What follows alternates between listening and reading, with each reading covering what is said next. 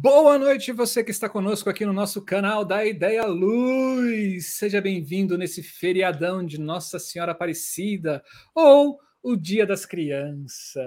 Sejam todos e todos muito bem-vindos, bem-vindas e bem-vindes. Espero que vocês aflorem a criança que está dentro de vocês. No ano passado a gente começou comendo muitas guloseimas esse ano não dá, né? O perfil pandêmico nosso não deixa comer muita, muitas guloseimas, não.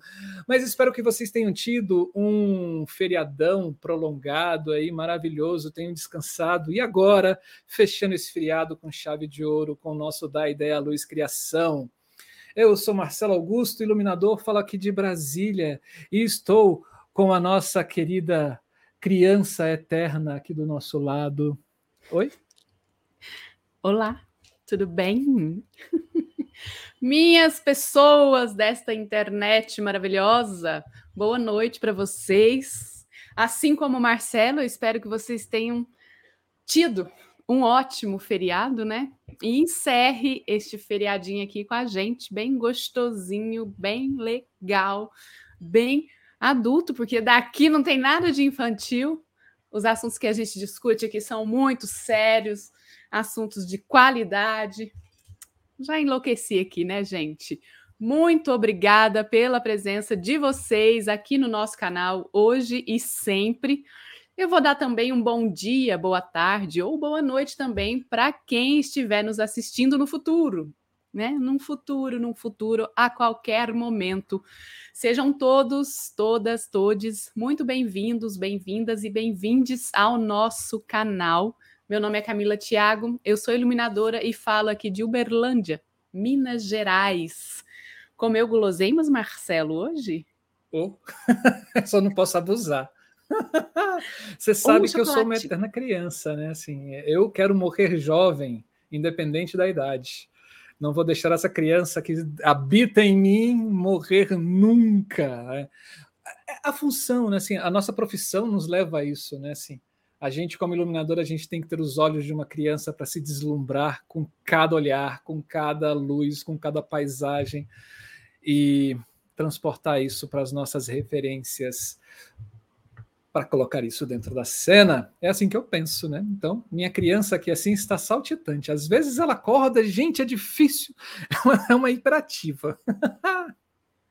Mas é que isso. Poético, Marcelo, a sua criança, eu achei. ah, Sou Joe. Isso sou Joe. Gente, As Marcelo é canceriano. Se vocês não sabem, esse canceriane aqui do nosso ladinho. Olha que gracinha essa pessoa, gente. Né? Sou Joe. Então, pessoas, esse é o nosso canal da Ideia Luz. Se você não sabe o que é o canal, a primeira vez aqui, nós somos divulgadores da iluminação cênica e do teatro em geral, dessa linguagem teatral. Aqui, esse canal que você está agora plugado, ele é o maior canal sobre iluminação cênica do Brasil.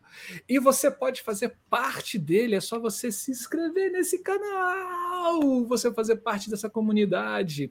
Aqui a gente traz muito debate sobre iluminação cênica e sobre teatro em geral. A gente bate muitos papos com vários convidados. Esse programa que é o Criação, ele é o 77 programa sobre criação, ou seja, já, trazendo, já trouxemos aqui 67 pessoas para falarem sobre o seu processo de criação de um espetáculo ou de, um, de algum trabalho. Gente, não é brincadeira, é muita gente, tudo isso espalhado nesse Brasil todo, né? porque a gente tem um grande sonho, a gente quer que essa informação, que as pessoas conheçam a iluminação cênica e as artes cênicas nos quatro cantos do Brasil, de forma gratuita e democrática. Basta ter um celular e uma internet, acessar o da Ideia Luz e aqui você vai encontrar muito conteúdo de qualidade para você pesquisar, fazer suas pesquisas pessoais, suas pesquisas universitárias, suas pesquisas de curso, ou até mesmo para você curtir e conhecer novos profissionais que estão espalhados nesse território continental chamado Brasil. E tem muita gente boa. A nossa lista é imensa. A gente já fez com 67 e tem uma pancada de gente para conversar, para a gente conversar durante esses próximos anos que espero eu que o Da Ideia Luz esteja firme e forte. Para que ele siga adiante, Camila, as pessoas podem contribuir com a gente de alguma forma, né? Sim, pessoas. Seguinte, hoje aqui esse canal ele só existe porque tem aqui Marcelo e eu, tem as pessoas que a gente convidam e que aceitam estar aqui com a gente para poder conversar, bater esse papo com toda a generosidade do mundo. E tem vocês aí do outro lado, porque se não for a junção dessas três vontades, né, desses três grupos com essas vontades, esse canal não existe e não tem motivo de ser. Hoje, para além dessas vontades e desejos, né, e parceria entre nós todos e todas aqui, a gente não conta com nenhum recurso financeiro. Então, Marcelo e eu estamos aqui bancando esse rolê todo. Mas igual o Brasil, né? Quebrado. É. Perdão, Mas desculpa, se você está aí do outro lado e pode e quer nos ajudar com essa forma mais financeira, monetária, a gente tem aqui na cabeça do Marcelo, de cá, o nosso Pix. É só você abrir o aplicativo do seu banco pelo celular, fazer a leitura do QR Code e aí você vai direto para a conta do Marcelo Augusto, que é esta pessoa aqui mesmo, pode confiar, tudo vem para cá. É, então, faça um Pix na sua conta, pode pegar todo o seu limite e mandar para a gente. A gente vai adorar. Outra forma de ajudar é o super chat que fica aqui na conversa. Vocês vão ver que tem um cifrão aí na conversa. Clica nesse cifrão, lá vai ter o passo a passo para que você possa contribuir, escolher o valor, a forma de pagamento e tudo mais. E fazendo a contribuição através do super chat, a conversa ainda fica um um pouquinho animada, um cadinho animada, porque você pode colocar um GIF, um stick, você pode deixar o seu comentário em destaque. Ó que legal. E o mais recente, né, a mais recente forma de nos ajudar é que agora a gente está com uma novidade que é você que está aí pode ser membro do nosso canal. E yeah. é. E a pessoa que é membro ou membra do nosso canal, ela contribui mensalmente com o valor de cinco reais. Tá mais uhum. barato do que um litro de gasolina, mas de cinco em cinco a gente vai fazer uma luz geral aí e faz o canal acontecer e vai melhorando as coisas aqui. Então, procure aqui ó, na sua tela, em algum lugar, vocês vão ver que tem um botãozinho escrito Seja Membro. É só clicar lá, também tem o passo a passo. E se porventura, né, um, um próximo mês você se inscreveu como membro, no próximo mês você fala, nossa, apertou muito aqui, não vai dar para contribuir esse mês, não tem problema, é só você entrar no mesmo botãozinho que vai estar tá membro, né, e cancelar. Não tem juros, não tem nada, não tem retroativo, tá tudo certo, tudo bem. São essas as formas de nos ajudar. E a gente tem esse desejo, né, gente? Esse desejo, esse sonho que é que esse canal seja, ele chegue a mais pessoas possíveis no Brasil e fora do Brasil também. Pessoas que se interessem por esses assuntos que a gente fala aqui, que a gente discute no nosso canal. Então ajuda a gente com isso também. Se inscreva no canal, deixe o joinha. Além dos comentários aqui no chat, faça comentários aqui no tem embaixo do vídeo, né, nos comentários do vídeo, porque assim essa plataforma aqui, essa plataforma YouTube, ela vai entender que esse vídeo é legal, ó, tem gente interagindo aqui, então vamos divulgá-lo, né? Isso também ajuda a gente, é um formato de ajudar, é, compartilhando o vídeo com outras pessoas. E para você que quer saber da nossa programação semanalmente, saibam que nós estamos no Instagram, Facebook e Telegram e por lá nós vamos sempre contando para vocês quem é que vai estar no canal aqui com a gente. Então sigam a gente nas redes sociais. que mais? Estamos no, nas plataformas de podcast. Se você uhum. não consegue ficar vendo, né, olhando e tudo mais, mas está habituado e consegue, gosta de ouvir, procura a gente também no, no podcast da Ideia à Luz. Estamos em todas as plataformas. Ah, Acho que é isso de merchan aqui do canal, gente. Saibam que nós estamos sempre de olhos aqui nos comentários, nós estamos de olho nas redes sociais. Então, se você tiver questões, perguntas, sugestões, indicações. Um... Indicações, gente. Se tiver um iluminador ou iluminadora, entra na nossa playlist de criação. Vou, vou, fazer esse convite a vocês. Entra lá, dê uma olhada aí nesse 67 e vê se a pessoa que trabalha com iluminação aí na sua cidade já passou por aqui. Se não passou, Fala para gente, conta para gente quem é essa pessoa, manda contato através das redes sociais ou aqui mesmo no YouTube através desses comentários, que a gente vai ficar muito feliz. E é isso. A gente quer pessoas do Oiapoque ao Chuí, do Acre a João Pessoa. Né? Vamos pegar toda essa coisa e contribua com a gente, abrace a gente, aconchegue a gente. Vamos fazer uma rachadinha virtual aqui, porque a gente quer abrir uma offshore em paraísos fiscais. Olha só, uma offshore de, sei lá, 50 milhões voltada para divulgação da arte e cultura, gente. Olha que delícia! Imagina. Aí o dinheiro vai ser muito bem empregado, né? Sim.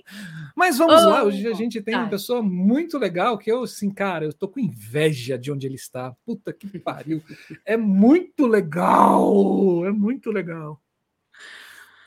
Ai, Vamos lá. Quem a gente A gente percebe hoje? que a gente passou da fase criança para a fase adulta, né, gente? Quando a gente gosta, a gente fica numa felicidade em comprar ferramentas, utensílios de cozinha, utensílios de limpeza, né? Aí a felicidade, assim, ó. A é. quem nunca adquiriu a sua primeira furadeira? Né? Aí a gente vê, ixi, a criança dentro de mim, saúde é. a criança do passado, né? Porque é um pulinho aí para a fase adulta. A minha primeira Le Creuset, a minha panela Le Creuset. Ô, oh, rapaz, que felicidade. Bom, mas vamos lá, vamos parar. Já passamos 12 minutos de vídeo, vamos deixar de enrolar. Quem tinha que chegar já chegou. Vamos conversar com o nosso convidado, porque já ele já tomou todas as champanhes na nossa sala de espera. Já fez a massagem, está prontinho para entrar aqui com a gente. Então hum. vamos lá.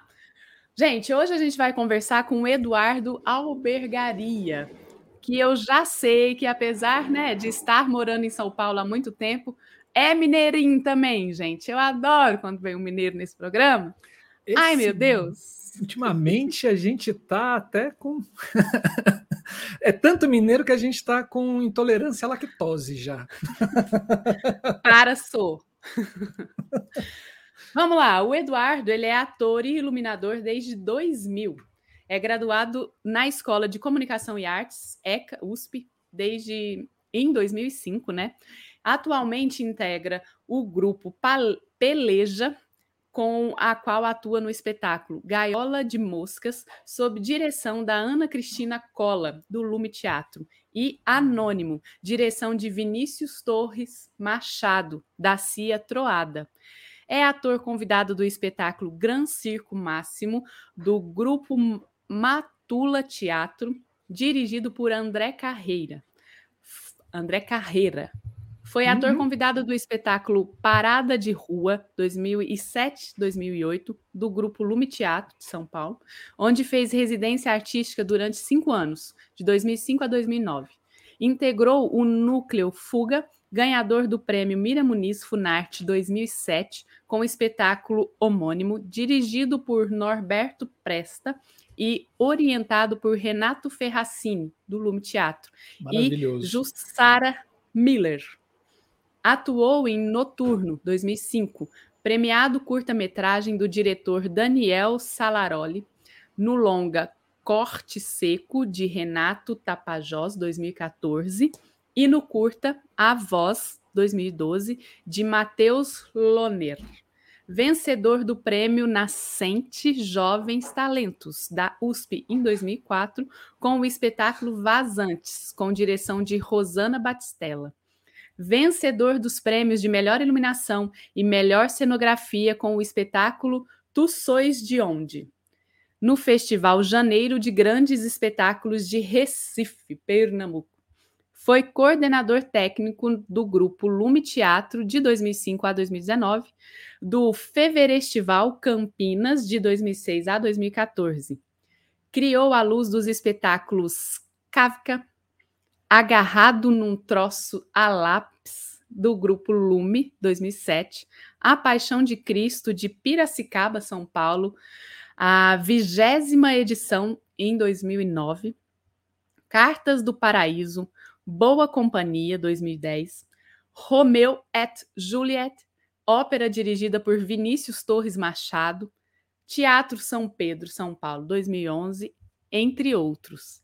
Participou de diversos festivais no Brasil e no exterior, como Equador, Escócia, Coreia do Sul e Polônia.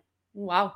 Trabalhou com Tadashi Endo, do Japão, Norberto Presta, da Itália, entre outros. Ministra cursos e iluminação, de iluminação e interpretação. Eduardo, meu querido, se achegue. Olá. Opa. Boa noite. Tudo bem, Eduardo? Seja muito bem-vindo ao nosso canal. Muito bom ver seus bits de luz brilhando aqui na nossa tela. Obrigado. Estou mais nervoso do que apresentações aqui, pelo amor de Deus. Calma. A gente. Isso passa. É, é bom que pela tela não dá para morder. ah, mas que bom, gente. Bom, muito bom. Deixa falar, eu falar. Eduardo, muito obrigada, viu, por estar aqui com a gente hoje. É um prazer imenso ter você por aqui. Obrigado, prazer é meu. Já acompanhei algumas dessas lives, entrevistas com de criação e achei muito massa. Tô, tô feliz de estar aqui. A gente também está muito honrado pela sua presença. Hoje o Eduardo vai falar sobre o espetáculo Anônimo. Né? Anônimo é um homem atônito, vive sozinho, mas não se sente só. Não por demasiado amor próprio, antes talvez por total falta de emoção. Nada parece comovê-lo. Anônimo não é um sem nome, possui um, embora não se recorde. Mas isso não aflige, não é uma informação relevante em sua vida. É, vida? É, sobrevida seria mais adequado ao uso que Anônimo faz de seus dias atravessa os dias como quem atravessa a rua para chegar ao outro lado. Gente, isso é pandêmico, sou eu é. na pandemia. Solo de Eduardo Albergaria. Direção e dramaturgia de Vinícius Torres Machados, direção musical de Rui Barossi, figurino de Eliseu Weider, eu acho que é isso, iluminação, coreografia e concepção de Eduardo Albergaria, consultor técnico Marcos Pinto, o Marcucci, e operadores de luz e som de Marcelo Sampaio e Marina Duarte. Eduardo, diz pra gente como é que é essa coisa de você estar tá em cena e criar luz e cenário e como é que é? Luz, cenário e iluminação, concepção de luz, cenografia e está atuando em cena. Como é Sim. que é isso, cara? É, boa noite, né? Eu a primeira pergunta sempre é essa, né? Como é que você conseguiu criar luz estando de dentro? E eu falo, ah, mas quando eu vou assistir um espetáculo, um, um ensaio a primeira vez, geralmente está uma luz de serviço e eu tenho que ver a cena imaginar que vai estar blackout, imaginar que vai ter um foco, imaginar que vai ter um corredor. E então, para mim, o processo é meio parecido, né? Eu estou em cena e estou tentando visualizar como que eu quero que a pessoa veja aquela cena, para onde vai o, o, foco de atenção. E, na verdade, foi mais simples do que eu imaginei. Assim, eu acho mais simples fazer luz para um espetáculo que eu estou em cena do que para um espetáculo que eu vou assistir, porque eu estou desde o início do processo, desde a primeira ideia, envolvido e pensando, ah, eu, eu queria que ele parecesse num espaço minúsculo, então eu sabia que não ia ter uma geral. Esse espetáculo não tem geral branca nenhuma. Sabia que ele queria que ele conforme eu fui fazendo o cenário e foi hoje em dia eu estou na marcenaria por conta desse espetáculo, porque eu tinha uma ideia de cenografia tinha me mudado recentemente para Salvador e não conhecia ninguém. Falei, ah, vou, vou construir eu mesmo. Montei na sala de casa uma oficina. E porque o material que eu consegui fazer o cenário era alumínio, eu pensei, ah, talvez uma luz branca vai ficar muito chapado, eu tenho que botar algum tipo de cor aqui.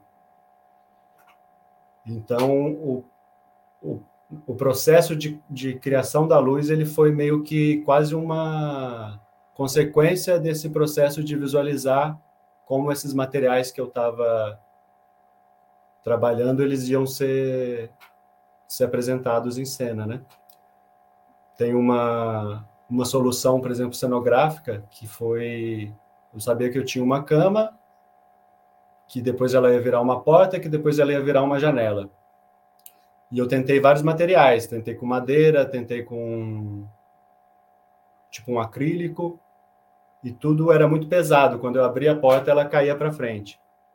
Aí eu cheguei numa solução de um tecido, uma lona com umas tiras, tipo tira de, de cinto de segurança, né? Essas tiras de nylon. Aí quando eu fiz isso, eu falei, nossa, mas aí dá para fazer uma sombra chinesa aqui.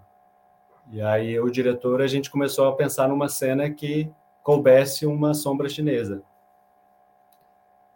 E, e as tiras acabaram ficando parecendo com um quadriculado de azulejo de banheiro, e essa cena é um, uma cena de banho, então foi meio que a luz foi quase uma consequência do processo de criação, sabe?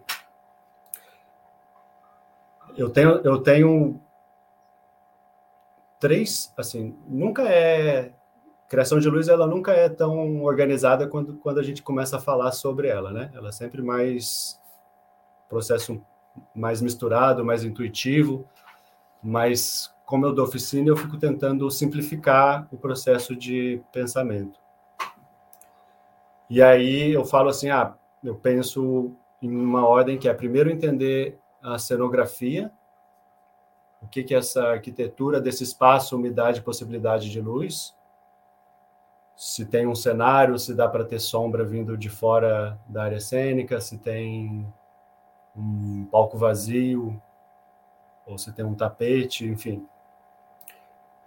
É, um próximo passo seria entender essa arquitetura em termos de função né, da dramaturgia, se esse tapete significa presente e fora do tapete é passado, por exemplo, né? E por último, eu tento entender o que, que é um conceito que vai nortear essas escolhas. Um conceito que seja, por exemplo, vindo da direção, sei lá, a gente quer trabalhar com arte no ar, a gente quer trabalhar com uma coisa mais preto e branco, escura e filme de terror, enfim. Só que como eu estava no processo de criação desde o início para esse espetáculo, esse conceito eu já tinha desde o início, sabe? Que eu acho mais difícil de entender quando eu estou assistindo o ensaio. Porque muitas vezes o diretor fala uma coisa, mas o espetáculo já não é mais aquilo que ele falou, né? Ele vai construindo e vai. Até no primeiro ensaio, quando eu assisto o primeiro ensaio, eu peço assim: olha, não me fala nada, não me fala ideia nenhuma que você tem, não me fala onde você acha que tem que ter blackout, deixa eu assistir o primeiro ensaio e depois a gente conversa. Porque se o blackout estiver no lugar certo que ele imagina, eu vou conseguir enxergar que está naquele lugar. E isso foi difícil, porque eu já conhecia o espetáculo, né? Então eu não tive essa, esse olhar é, virgem para o espetáculo. Tanto é que nas primeiro, no primeiro um ano de apresentação, eu fiz um projeto que eu dava umas oficinas e apresentava o espetáculo, oficina de iluminação e apresentava o espetáculo no final. E algum dos alunos operava a luz. E na conversa depois do no dia seguinte, eu fui mudando a iluminação de acordo com algumas opiniões. Uma, um filtro de gelatina que fazia mais sentido dialogar com uma outra cena ou uma um determinado efeito que eu não tinha pensado, mas que conversando faria sentido ter, né? Para porque para a dramaturgia que o espetáculo estava contando que aí eles fizeram esse papel, né? Os alunos fizeram esse papel de olhar a Virgem e falar: ah, você queria dizer isso, mas na verdade o que você está dizendo é aquilo. E é isso. E como que nasceu esse projeto, Eduardo? Foi, enfim, um desejo seu? De onde que vocês partiram, né? Sim. Olha, é, eu sou ator e iluminador quase que nascido no mesmo dia. Eu comecei o processo, a faculdade de graduação, e duas semanas depois abriu uma, uma vaga no departamento da faculdade para trabalhar como técnico de luz e som. Aquelas bolsas de estudante, né, que é 20 horas por semana, uma coisa assim. E esse processo eu comecei a ter ideia dele em 2006. Eu só estreiei em 2012. E uma parte disso foi porque eu percebia que tinha coisas que o meu trabalho de iluminador alimentava o trabalho de ator e vice-versa. E aí eu falei, ah, queria colocar isso em um espetáculo, mas não tenho grana e não tenho tempo agora para fazer. E aí foi essa ideia. Eu demorei, eu acho que uns três anos pensando sobre esse processo, o que, que seria, mais ou menos, se seria um solo, se não seria, se seria um solo mais para teatro, mais para dança, mais para não sei. E até que eu chamei um diretor que tinha uma noção de dramaturgia, falei das ideias gerais, tipo, ah, eu tenho uma ideia de um cara que acorda, que faz as coisas do dia a dia, toma café, toma banho, não sei o que, se prepara para ir para o trabalho e lá no trabalho acontece algo. E só tinha isso de ideia. Então, por ter essa ideia, eu tinha mais ou menos uma ideia de, de cenografia, de ter algo que parecesse uma cama, depois que parecesse uma porta para ele poder sair de casa e ir para tal lugar. E. Enfim, então esse processo primeiro foi sozinho, né, pensando, aí ele entrou junto comigo e depois de um ano que ele estava junto, que a gente conversava, a gente começou o primeiro ensaio. Para o primeiro ensaio, eu tinha me mudado, eu trabalhava em Campinas, no Lume, como funcionário, e minha companheira na época passou no doutorado em Salvador, então eu falei, ah, vou sair do Lume e vou para Salvador. E aí a gente combinou que ele ia para lá para a gente ter um mês de ensaio. Aí eu passei o mês anterior a esse um mês de ensaio construindo o um cenário, já que eu estava desempregado, tinha tempo, não tinha dinheiro, mas tinha cartão de crédito. E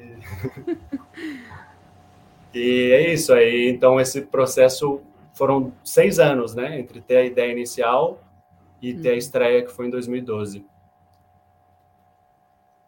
Ah, e... Pode falar.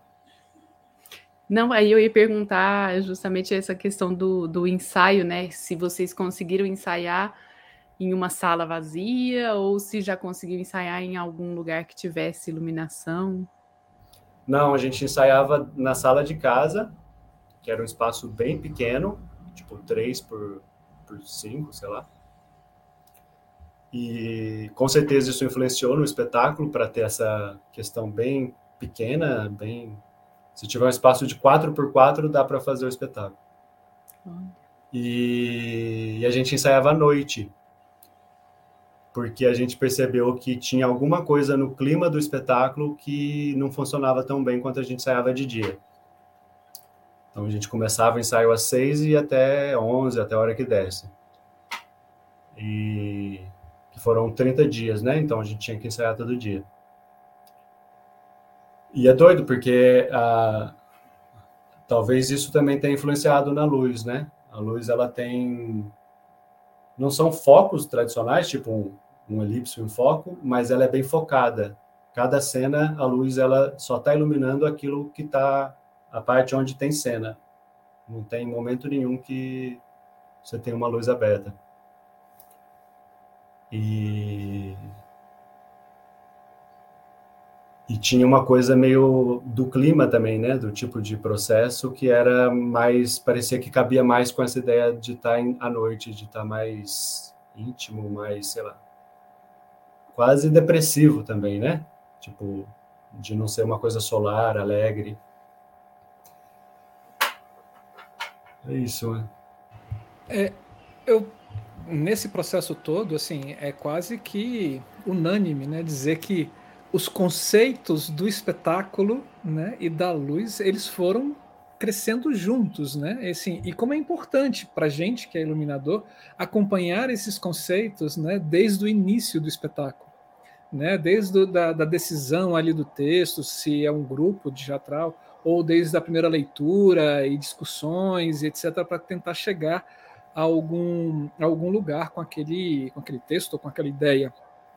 E no seu caso, isso já começa na célula, nos embriões iniciais, né?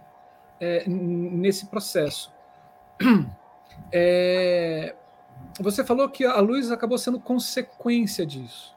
É, aí eu pergunto assim, dentro desse, desse espetáculo e dentro desse seu conceito de luz, né, assim, do conceito criado para luz, qual era o, o, principal objetivo de vocês de, em, em, diálogo com esse espetáculo e com essa luz? Com a plateia? Marcelo, é engraçado, porque eu, como iluminador, eu odeio quando me chamam para participar da primeira reunião quando não tem nada. Eu falo, gente, ai, mas eu quero, eu sou muito visual, sabe?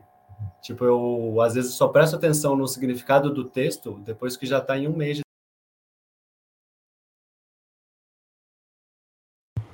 Alô? Alô, alô? Opa!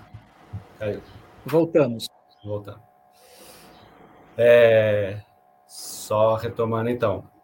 É isso, tipo, eu como iluminador, eu odeio quando me chamam para o primeiro dia, assim, não, a gente quer que você decida junto, figurino e dramaturgia, porque eu, eu sou muito visual. Eu penso assim, ah, eu posso te ajudar na dramaturgia, mas se vai ter uma pessoa em pé e outra correndo em volta, ou você vai ter duas pessoas correndo, isso para mim é que vai me ajudar a te ajudar na dramaturgia. É, isso foi engraçado, porque para esse espetáculo eu tinha desde o início, né? A, essa função de estar. Tá, porque apesar de eu ter um diretor, que é um diretor muito centralizador dos conceitos, que ele já pensa dramaturgia, ele já pensa como que isso dialoga com a trilha, como isso dialoga com a luz. Várias coisas eu falava para ele, olha, eu tenho ideia de que tenha de que a gente não veja o rosto nessa hora, que seja só contra. E ele ele conseguia visualizar e conseguia dialogar com isso, né? De falar, olha, é, eu concordo porque eu acho que o conceito X, Y, Z, e aí diretor às vezes é meio acadêmico também, ele falava umas coisas que eu não entendia, mas era a gente estava sintonizado. É... Por exemplo, uma coisa, eu fiz uma luminária.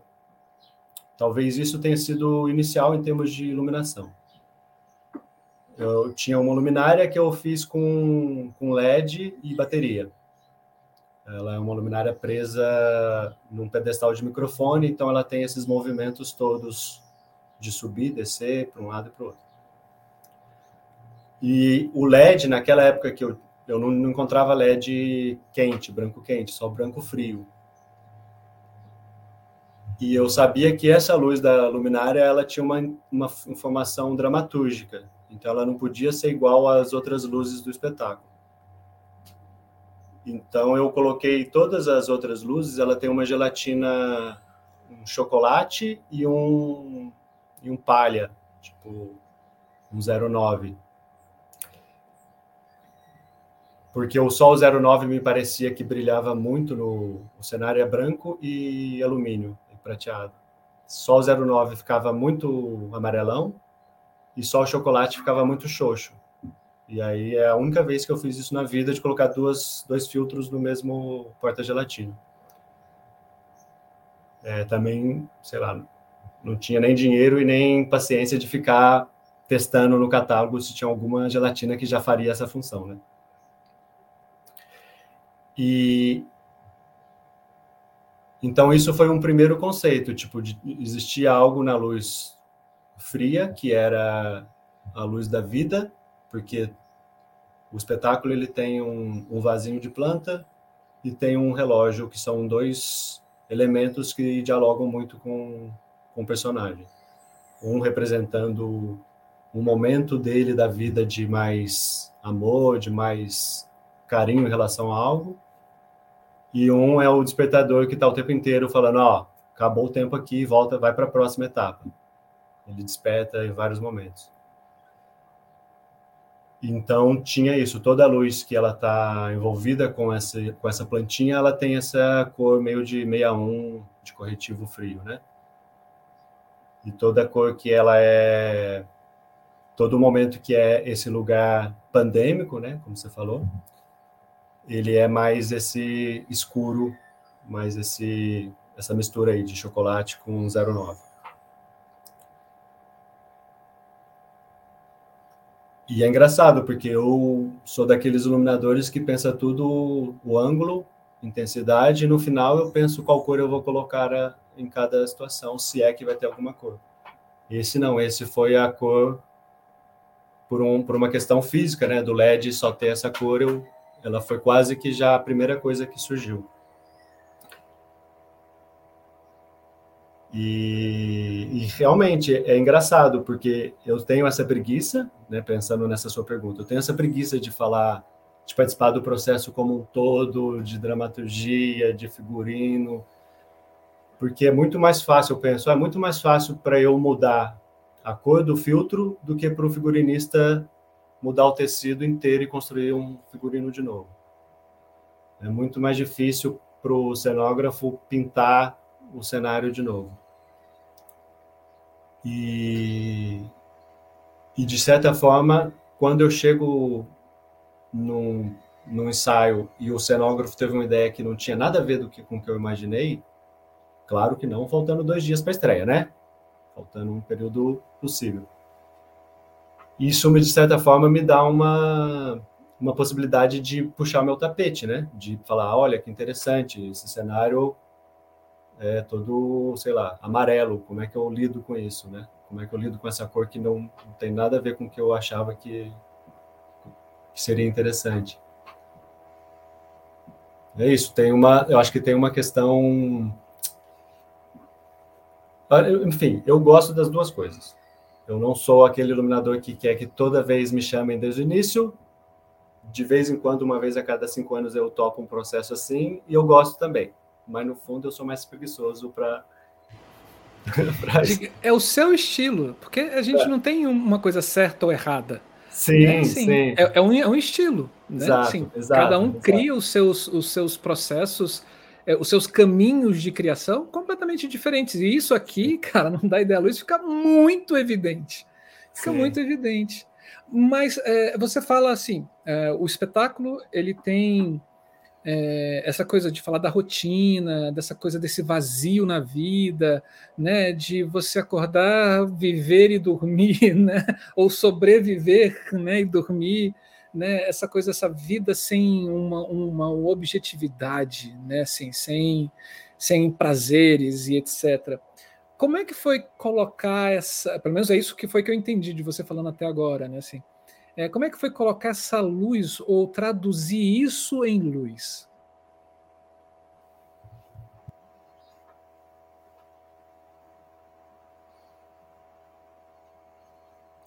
Olha, é... acho que tem uma questão espacial e tem uma questão de cor, como eu falei disso do dessa luz que está mais relacionada a esse objeto que é o vasinho de planta. Mas espacialmente, é... se eu fosse falar uma dramaturgia em, em 30 segundos, é, uma pessoa dormindo, ela precisa acordar. Uma pessoa se preparando para o café da manhã, uma pessoa fazendo as necessidades básicas, né? Cocô, xixi, tomando banho e teoricamente o dia teria acabado aí. É... Todo esse processo de todo, em todos esses momentos a luz ela tem um ela tem eu acho que duas questões é ela nunca é ela nunca é uma, uma luz frontal ela nunca é uma luz que tira todas as sombras. Então se eu tenho a possibilidade de fazer com um foco só né de lado aqui na diagonal eu prefiro para poder ter os contrastes de luz e sombra.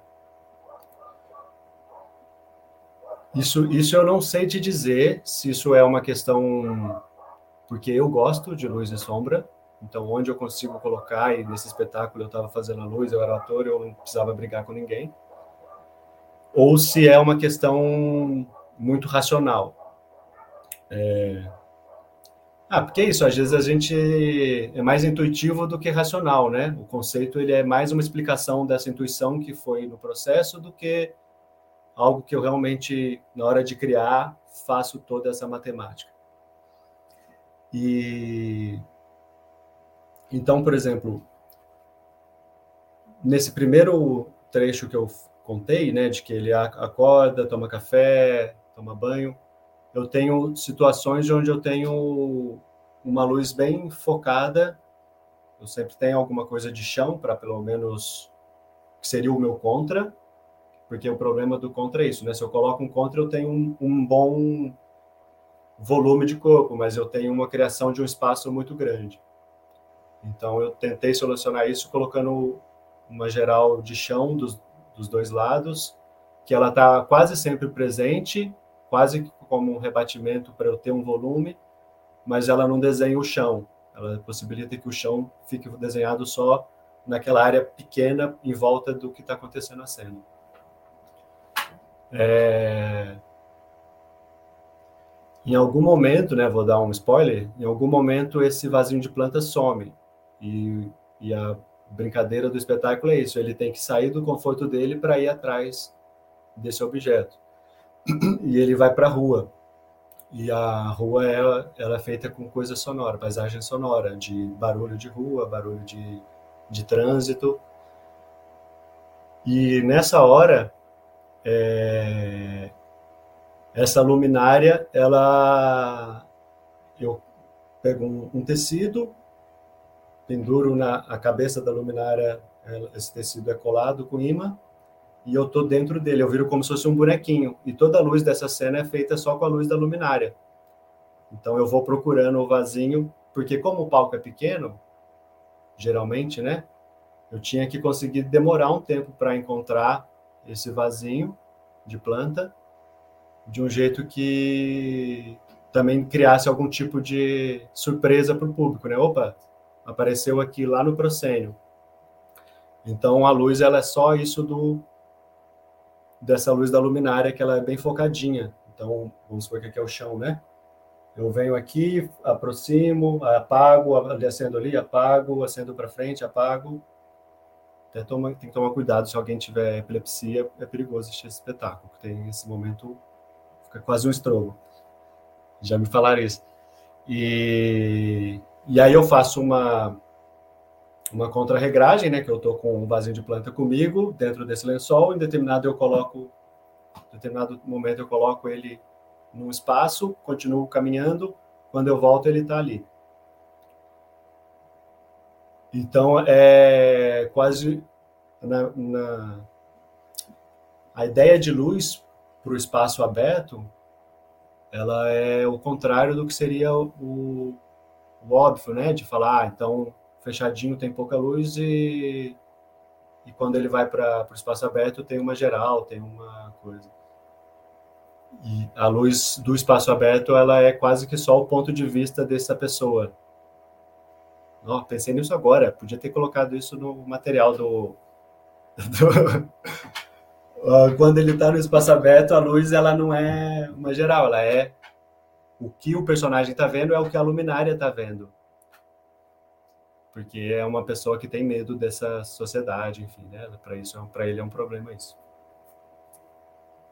Não sei se eu respondi a pergunta, porque eu sou muito ruim de linha de raciocínio, viu, gente? A gente está a gente tá na mesa de um boteco tomando é. cerveja e conversando sobre o seu espetáculo. Então, beleza. Não tem, aqui não tem disso, não. É. O Eduardo, e uma coisa que, né, quando a gente estava conversando para você vir aqui no programa, aí você falou, ah, vou falar de um espetáculo em que eu atuo e pensei a luz, né? E eu achei muito bom, porque assim como você, eu também é, atuo e faço iluminação. Ultimamente eu ando fazendo mais iluminação do que atuação, mas pretendo aí voltar para uma atuação bre... logo, logo. Eu já e cansei aí... de pagar mico já. Eu não faço mais atuação, eu não pago mais mico, não, gente. Eu adoro, gente, adoro estar em cena. Eu acho porque aí engraçado também que você falou que ah, agora eu vou me confundir. Não sei se já, a gente já estava aqui no programa ou se foi antes que você falou, ah, entre operar é, montar e conceber, eu prefiro operar, né? Sim. Eu sou o contrário, porque para mim a operação é um momento tão tenso assim.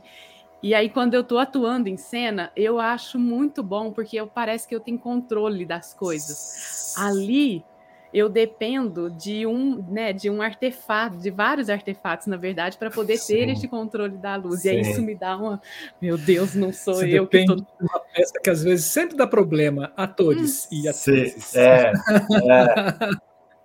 às vezes vem com defeito de fabricação. Uh, rapaz, é uma dor de cabeça. Aquele ator que gosta de sair do foco porque incomoda menos o olho, né? Fica com a luz sempre eu. aqui. eu. É. Eu. Péssimo, Marcelo, péssimo. Por isso Ainda bem que você veio para a luz. Por isso que eu falo, cansei de pagar mico. É. Mas segue o caminho. Aí a minha pergunta é nesse sentido, assim, se nesse processo, né, de você atuando, se você já disse que visualiza bastante as luzes, mas, para além da visualização, se você já começa a, nesses 30 dias, né? Se você já leva uma luz, uma luminária, já faz umas propostas, mesmo que seja na sala da sua casa, ou não, você vai nesse processo mais de, de pensar. E aí eu já emendo uma outra pergunta que é: como que você conseguia ter essa visão de fora? Você chegou a tirar fotos ou a filmar algum ensaio para poder ter essa visão de fora? É, eu, eu, filmava todos os ensaios. Ah, eu não assistia, eu não assistia todos, mas eu, eu filmava todos e quando o diretor falava, ah, hoje foi bom, aí eu assistia aquele. É... Mas não sei, a gente tem essa coisa de ter pessoas que são mais da música, pessoas que são mais, né? Eu, te, eu sou bem visual nesse sentido de ter memória visual. E, e é, é, mais ou menos intuitivo, assim, tanto se eu estou em cena quanto se eu estou operando uma luz, eu geralmente o meu roteiro é uns bonequinhos desenhando o que está acontecendo naquela independente, independente do texto que está acontecendo. E então meio que é não é fácil, porque é isso, se eu não tivesse o vídeo, teria sido quase impossível, mas é mais intuitivo para mim isso de me imaginar em relação a quantos metros que eu estou da parede, quanto, qual que é a minha distância do cenário, quanto que eu vou me mover aqui, então teria que ser um foco mais ou menos desse tamanho ou não. E, e como ator eu tenho essa eu sou o oposto do Marcelo, né? Eu, se eu percebo que, que eu estou saindo da luz, eu mudo a cena para poder ficar na luz. E então isso. Mas eu não sou referência para ator nenhum, gente. Não, é... Agora, isso eu falei antes, né? Isso do, de gostar mais de operar, eu falei na conversa antes. Porque para mim é doido, porque são três profissões, né? A gente fala que é tudo iluminador, mas são três profissões bem diferentes: de o técnico, o operador e o, e o iluminador, que seria o, o criador. Eu falei isso, que eu comecei a graduação e já comecei a trabalhar com luz. E então ela meio que a profissão, as duas profissões foram nascendo juntas e, e amadurecendo juntas.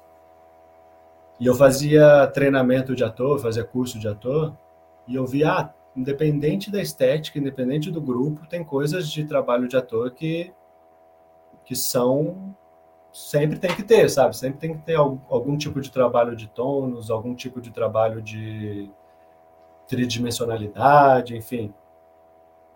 E eu fiquei me perguntando, ah, será que tem coisas de luz que também são independentes, que são conceitos independentes do se é uma estética de palhaço, de dança ou de naturalismo, enfim.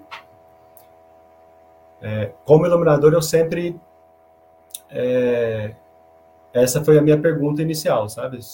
O meu, a minha cabeça de hoje, como iluminador, partiu dessa pergunta de quais são os conceitos de luz que são independentes da estética. E,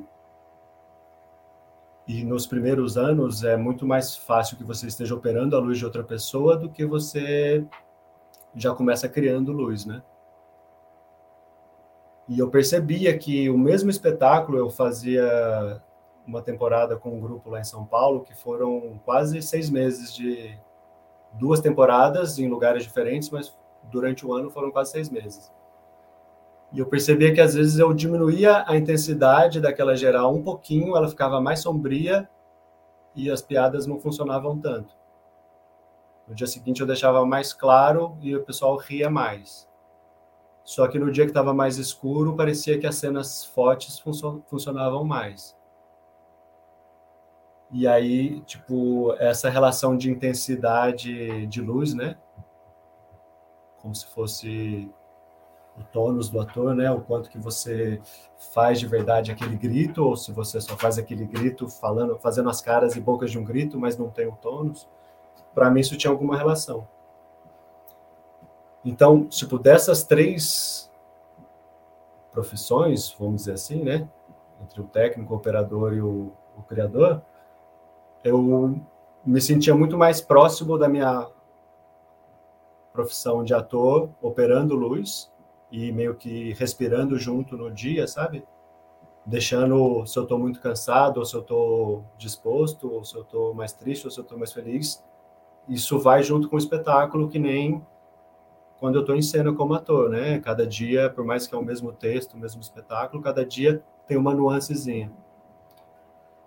E isso me dá muito mais prazer, enquanto trabalhar com luz é poder, tanto é que eu eu sou mais velho, né, assim, de pensamento, dificilmente eu vou para operar em kill.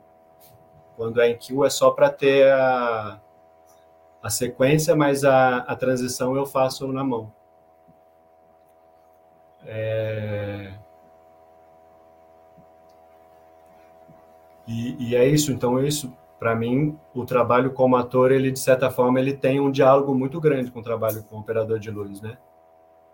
Eu acho que é o cara que faz o espetáculo, a luz do espetáculo ter vida a cada dia e pode ficar horrível, mecânico, ou pode ficar incrível, né? Uhum. Eu tive, assim, eu gosto de, operar as minhas luzes. Eu sou canceriano, então eu tenho ciúmes é, e um apego assim que, nossa senhora, né? Assim, é, mas para estar tá aqui no Ideia Ideia Luz, eu tive que deixar um espetáculo com uma como operadora. E é a primeira vez que eu trabalhei com ela, que é a Julia Ritter, que também faz a escola SP de teatro. Sim. Né? É, Júlia, se você estiver assistindo, beijões, né? E, e, e assim, e no ensaio ela estava muito tensa, né? Assim, é, e ela vem de uma pegada muito mais do show e etc, né? Aí eu virei para ela e falei assim, Júlia, né, assim, dança junto com os dançarinos. Sim. Sinta a, o pulsar da música, sinta o ritmo, sinta os movimentos dele e baila junto com eles. Você está lá na cena também, Sim. né? Sim, você está lá, você está dançando com eles, só que não corporalmente, mas com luz. cara, ela deu uma relaxada quando ela fez isso. E aí ela aconteceu uma coisa assim, ela achou que errou, olhou assim para mim, eu olhei para ela e falei assim, uai, ela, estou dançando com eles. Aí ela falou assim, ótimo, manda muito bem. Porque é isso, né? Assim, é, é. É, é nesse jeito. É. Você falou de uma coisa que me chamou muito a atenção, né? Que vocês começaram a ensaiar, né? É, à tarde e a coisa não deu certo, vocês começaram a ir para a noite, né? É, e aí você levantou uma questão, né? De talvez a luz pudesse influenciar nisso. Você tem alguma hipótese disso, assim, para desenvolver para gente, assim? Tem. Você já falou que o, o, o espetáculo era, é, é, bem soturno, né? Assim, bem esse Sim. contraste da luz com a sombra, né? É... Fala para gente. Ah, teoria é o que não falta, né? Se Ótimo, tá certo ou não, mas é assim. Eu não lembro quando foi, 2006, por aí, eu cruzei com um livro da Jamile Torman, sabe? É uma iluminadora de Santa Catarina, eu acho. E aí, ela tinha um blog, na época eu acho que ela estava mestrado ou doutorado, e ela tinha um blog e tinha uma matéria que falava de um experimento que foi feito com pessoas que trabalhavam com bordado, que é aquela coisa de meio decoreba, né? três pontos assim, um assado. Quatro pontos assim, um assado. E aí eles pegaram essas dez dessas funcionárias, colocaram numa sala com uma intensidade de luz bem baixa. E a quantidade de erro mais do que dobrou. Por mais que elas não trabalhassem num ambiente bem iluminado, elas não trabalhassem olhando. Era uma questão mais de a baixa iluminação alterou a concentração delas como se tivesse um, um, nível de intensidade de luz que fosse o ideal para você ter uma concentração racional. E aí eu meio que supus que existia um nível de luz abaixo disso e um nível de luz acima disso. Por exemplo, quando você vê no pôr do sol uma árvore que é nítido que ela está sendo iluminada pelo sol, é como se o, a luz que reflete nela é um objeto que está junto com aquele objeto que está sendo iluminado. Em alguns momentos do dia você vê só a árvore. Né? E aí, para mim, eu sempre tento brincar com essas três níveis de intensidade. Eu criei um nome muito criativo, que é intensidade 1, 2 e 3. E então, tipo, eu, eu tento brincar um pouco com essa durante a dramaturgia do espetáculo, o quanto que eu vou transitando do 1 para o 2, do 2 para o 3, ou em situações em que só uma parte do, do palco está mais iluminada, seria esse 3, o resto tudo está no 2. É... Isso tem a ver um pouco com o meu, a minha trajetória de operador, né? O, um dos, dos espetáculos que eu comecei a fazer luz logo que eu me formei, foi o Xizen Sete Cuias, que é um espetáculo do Grupo Lume, que é um espetáculo dirigido por um, um dançarino de butô. Então, seria mais perto da dança, né, do que do teatro. E o início do espetáculo tinha um ator numa bacia, sentado, e era um foco que ia subindo bem devagarinho. E várias transições desse espetáculo eram bem bem lentas as transições, tanto de chegar no blackout e subir de novo, quanto só de mudar de uma luz para outra. E aí eu comecei a perceber que tinha um, um tipo, uma intensidade de luz que a gente já estava vendo algo no palco, mas a gente não sabia se era uma pedra, se era um, um uma pessoa, enfim. Você você conseguia entender que tinha algo, você já conseguia ver com o olho, mas o seu racional ainda não estava conseguindo traduzir aquilo para uma imagem que você conhece. A minha sensação é que a gente tem essa leitura, né? Pensando no olho humano, assim, né? O olho, o cérebro, tudo. A gente tem, enquanto o espectador, essa o que seria a nossa visão principal de que está relacionada com o que, que o, o, o racional traduz, por exemplo, né? É uma cadeira, é uma mesa, e tem essa visão. É óbvio que tem a questão de visão principal e visão periférica, mas não é exatamente isso que eu estou falando, porque tem a ver, mas eu acho que não é só. Às vezes você estava com focando para aquilo, mas se a intensidade é muito baixa, você ainda não consegue acessar esse lugar mais racional. Ela fica num lugar meio inconsciente. Ela te dá uma sensação, mas ela não te dá uma tradução racional do que, que você está vendo. É, então, o espetáculo é um espetáculo sem texto, voltando para o anônimo, né? É um espetáculo sem texto. E é um espetáculo onde a graça não está exatamente numa descoberta, por exemplo. Não é exatamente o fato de uma surpresa quando eu saio daqui, levanto e vou até ali e pego o vaso. Ele está um pouco no como o corpo faz isso, na como a sensação desse personagem está fazendo e uma sensação meio que vai ficando ali, que ela vai é, se construindo ao longo da dramaturgia. Aí me parece que essa essa essa linha dramatúrgica que a gente estava escolhendo, que ela é menos pelo entender que ele levantou, entender que ele foi lá regar planta, entender que ele foi tomar café, é mais qual é a sensação física e emocional que causa fazer isso do jeito que ele está fazendo de certa forma, me parecia que se eu tinha que trabalhar mais para o lado dessa intensidade 1, um, se eu for colocar nesse, menos para esse racional de entender tudo. Tanto é que é super difícil filmar o espetáculo, porque ele é muito escuro e acaba tendo que chegar num lugar que equipamento, a última vez que eu filmei faz mais de 10 anos, né? Se fosse hoje em dia, talvez fosse mais fácil. Mas eu acho que é isso. Eu acho que talvez os nossos ensaios à noite ajudavam o diretor na hora de, de, de ver o ensaio tá com esse lugar da, da percepção menos racional, sabe? Talvez a noite ajudasse nisso no ensaio. E, e voltando nessa pergunta que a Camila fez uma hora sobre se eu, se eu levava algum tipo de luminária, no primeiro ensaio, eu levava o, a luminária que eu fiz, que é de cenográfica.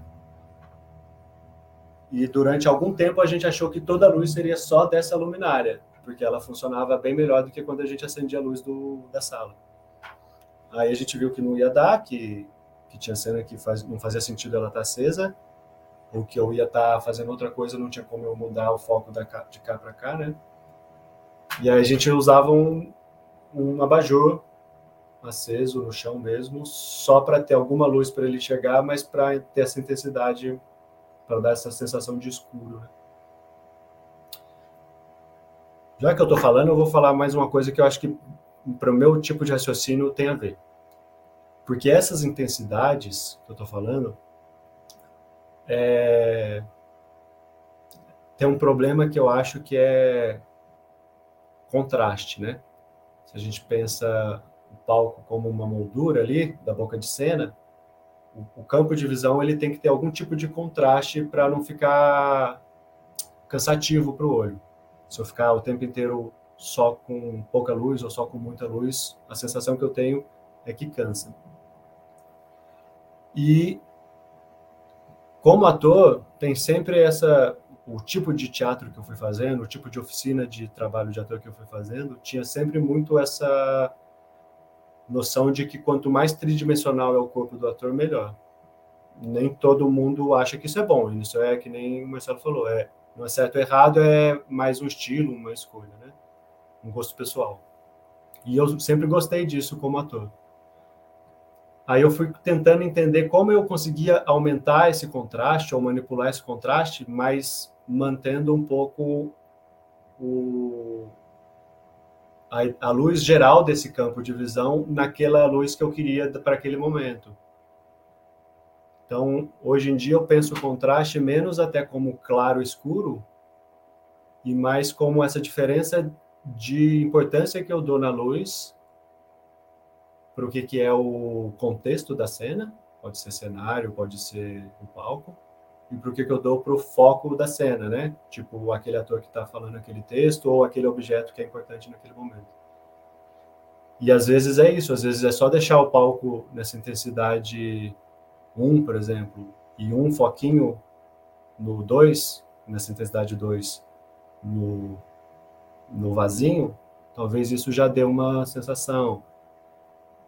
É, uma outra questão é cor também. Eu fui percebendo que às vezes não é só intensidade, mas um contra azul, numa intensidade que, sei lá, 50% da mesa, que na geral branca 50% já é essa intensidade boa para enxergar, um contra azul a 50% porque tem uma cor e porque tem um, um ângulo diferente, às vezes trabalha menos com esse racional e mais com esse lugar que eu chamaria de intensidade 1, sabe?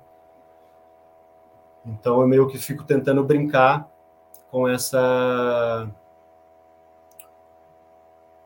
com esse esse níveis de intensidade e o contraste que eu estou dando para esse para essa quadro, né, que é o palco, que é o olho. Ah, eu acho ótimo você falar desses níveis de intensidades, né? Porque é isso, quando você faz aquela pergunta, quais são os conceitos que tem, que ficam da iluminação, independente da, da estética, da, da, da, dramaturgia, né? Eu acho que aí, aí né, agora eu me lembrei disso e falei assim, tá aí uma coisa que sempre é trabalhado independente da estética, né? Essa questão da variação de intensidades, essa questão de contrastes, Sim. enfim e achando esses componentes, né? Eu, eu me fico me perguntando sempre também, quando a gente. Como eu estou dentro de uma universidade, acaba que hora ou outra tem que dar oficina e pensar esse ensinar da iluminação, e, pra, e num, num contexto que o foco não é para né, que as pessoas tornem iluminadores e iluminadoras, eu fico me perguntando quais assuntos então a gente deve, a gente não pode deixar de falar, né? Sim. Muito bom te ouvir. Esses, esses três níveis eu vou, vou adotar aqui para ver. Eu, eu, vivo adotando coisas aqui. O bom do, do da ideia à luz é que eu, a gente Sim. escuta, né, Marcelo, essas coisas e a gente vai adotando para ver. O Eduardo, e uma pergunta é: como é que você fez para poder chegar em um roteiro de operação e para poder passar esse roteiro de operação para quem operou? Sim. Ah, eu tive gastrite, é... ansiedade, depressão, que eu sou que nem o Marcelo também, eu não gosto de deixar os outros operar minha luz, não. Porque isso que o Marcelo falou da dança, para mim é, é exatamente isso, assim. Eu vejo que tem alguns iluminadores que trabalham a cena de luz como um slide, né? Tipo, esse momento do espetáculo tem essa cena, esse momento tem essa cena. Eu gosto de pensar que esse, essa cena, pensando sei lá, aquela determinada cena do início do espetáculo e tem um contra azul, uma lateral branca e um foco. Eu gosto de pensar que tem uma microdramaturgia nessa cena, que ela vai ter esses elementos, mas que esses elementos elas podem também nessa ideia de intensidade ficar dançando de acordo com a, o que está acontecendo na cena e com o que eu quero brincar com a percepção de quem está vendo, né? É... é como se cada slide tivesse um movimento dentro dele. E aí, para passar isso para um papel é muito difícil. Os meus roteiros, quando eu passo, muitas vezes está escrito assim: nuance entre o canal 2 e o 6. Aí a pessoa, mas o que significa nuance? Aí eu mostro para ela, ela entende e consegue produzir. Mas se não tivesse lugar do, da conversa, o meu roteiro quase que vai ficar doido para a pessoa. Aí, nessa época, eu comprei interface, DMX, pensei em fazer tudo que a pessoa desse um gol só e fosse o espetáculo inteiro porque a trilha, de certa forma, foi assim, né? Como eu ensaiava muito sozinho, eu tive que gravar os silêncios e as músicas numa faixa só. uhum. e fazia o espetáculo, dava o play, corria lá e fazia o, ensaio. Então pensei, ah, é possível fazer a luz assim. Claro que com medo de dar certo, né, de dar errado. Aí eu comecei a é, trabalhar com duas ou três pessoas só, para não ficar essa loucura de cada vez ser alguém. E sempre, da primeira vez que alguém vai operar, eu pego um primeiro trecho do espetáculo, que tem bastante transição, e eu tento a gente fazer isso umas dez vezes até a pessoa entender o que eu quero dizer com o, o andamento do, da luz, o andamento do espetáculo. Que é isso que você falou, Marcelo, do dança junto, né? Eu acho também, tipo, tem até quando eu dou oficina, eu coloco uma música que ela tem três instrumentos só: uma bateria, um contrabaixo e um piano. E é muito nítido que a bateria ela está fazendo ela está fazendo todos os, os tempos possíveis, todas as subdivisões possíveis e o contrabaixo só faz pom, pom, pom. E dentro dessa todos os tempos possíveis tem como se fosse uma velocidade ali acontecendo, né? Uhum. E a transição de luz ela tem uma velocidade que ela precisa seguir. Às vezes é só no caminhar do ator, às vezes não é porque não tem trilha naquela hora, né? Na velocidade que o ator está se movendo, você percebe que tem um, um andamento daquela música que está acontecendo. Então, esse primeiro trechinho eu sempre tentei ensaiar algumas vezes e até a pessoa entender o que, que é esse andamento do espetáculo. Depois que ela entendia, ficava mais fácil. Mas eu foi o espetáculo que eu mais na hora de fazer a documentação, mais tentei ser o mais claro possível. Depois do espetáculo eu até mudei. Hoje em dia eu até adotei algumas coisas que eu coloco aí. É, por exemplo, eu tenho uma lista dos canais, eu te mandei, não sei se, se vale a pena mostrar, mas também não é nada. Sim, vamos, vamos mostrar. Não é nada genial, né? É só um jeito de tentar organizar. Que é uma lista do, do, do canal, o que, que cada um é, uma lista de o que, que gravar em cada submaster, nas intensidades, que aí essa gravação eu consigo conferir com ela, né? Porque determinado teatro, 25% nem apareceu a luz ainda. Em outros já é muita luz. E e aí, nossa, o, o roteiro de operação foi refeito umas 15 vezes. Porque a deixa é tipo quando o dedo do pé fizer assim, ele começa a transição. E aí, só que, tipo, eu faço isso mais uma vez, eu não percebi que eu fazia isso duas vezes. Aí tem que falar, não, é na segunda vez. Aí, aquele, aquela pessoa que vai operar, ela também anota o jeito que ela entende melhor.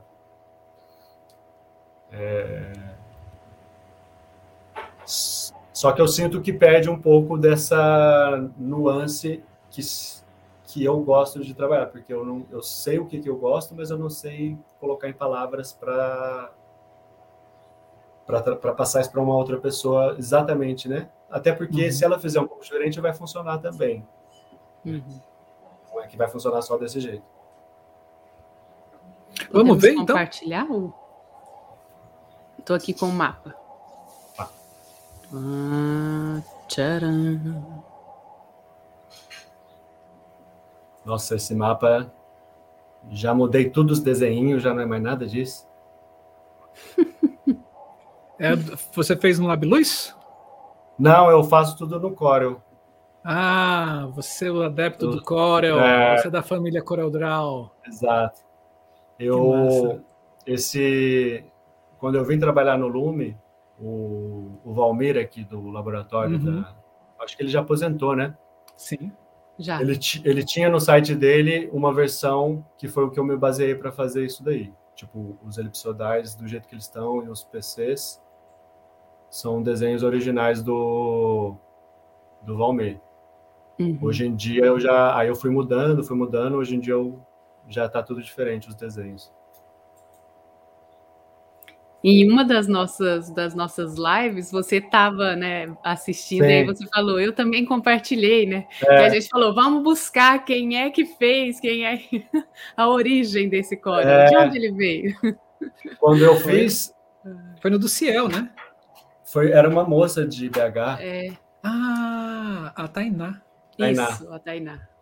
É, quando eu. Que quando eu. Como eu dava oficina, eu tinha um site que agora na pandemia eu parei de pagar, então ele não está mais no ar. Mas eu tinha esse arquivo para download. Eu sempre falava, ó, baixa lá. Que ótimo. Aí aqui as referências de canais que você falou. Sim, é. É, eu separo. Eu, na graduação, o Hamilton Saraiva, sabe? Era professor de iluminação. Acho que foi os últimos dois anos antes de ele aposentar. Que inveja! Que é. inveja! É. Vem cá, você tem acesso à, à tese dele? Tem na biblioteca da USP.